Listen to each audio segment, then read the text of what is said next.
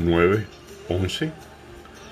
Visualizar estos tres dígitos 911, al menos en el mundo occidental, creada en el año 1963, aunque para América Latina suelen utilizarse otros códigos, nos vincula automáticamente a una llamada de auxilio de emergencia vía telefónica, donde responde una operadora e indaga situación que sucede, localización, aunque la llamada sí genere lugar, y otros. La interrogante la dirijo a quién llamar.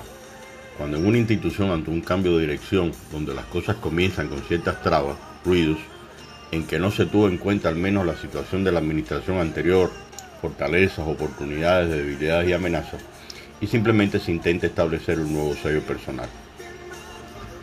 Suele darse el caso de directivos que están frente a una institución por años consolidando prestigio por su liderazgo, experiencia misma a lo largo de su vida, ideal si tiene una formación pedagógica, reitero ideal, al haber ejercido la profesión como docente de base a través de diferentes niveles de educación, primaria, secundaria y universitaria, así como una de las cualidades o virtudes que en lo personal es vital para un educador y lo es, la comunicación con su entorno, profesores, estudiantes, administrativos, personal de apoyo, padres de familia, cuyas palabras deberá demostrar dominio de los procesos educativos, cumplimiento de lo establecido en los reglamentos, normas, tolerante, flexible y exigente.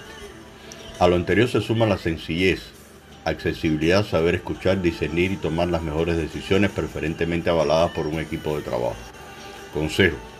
Si fuese así, diría Eureka, famosa interjección atribuida al matemático griego Arquímedes de Siracusa, 287-212 a.C., hoy en día empleada como celebración de un descubrimiento, hallazgo o consecución que se busca con afán.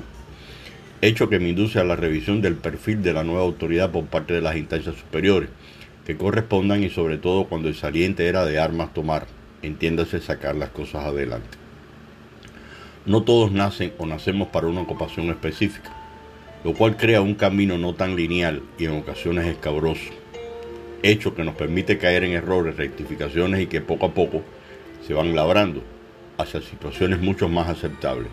Sin embargo, lo de poco a poco, cuando la institución es educativa, no puede ser tan lenta ya que la arcilla que se forma son niños jóvenes, tanto en valores como en aprendizaje y aplicación de los conocimientos. No nos permite votar el tiempo. ¿Quién ha de ser el primer bastión en quien apoyarse? Los docentes, profesores, los verdaderos combatientes de primera filia. Línea. Responsabilizados con la educación integral de alumnos, estudiantes, de poner en práctica los lineamientos que la institución establece a través de sus políticas, misión, visión, metodologías, enfoques y mantenimiento siempre con una comunicación diáfana, transparente y de retroalimentación bilateral, lo cual permite identificar cómo marcha el proceso y enrumbar, de ser necesario, el cumplimiento de los objetivos propuestos a corto, mediano y largo plazo. Hay quienes consideran, respeto al criterio, que el estudiante debería ser primero en cuanto a atención, lo cual discrepo, pero que no resta que dejen de serlo.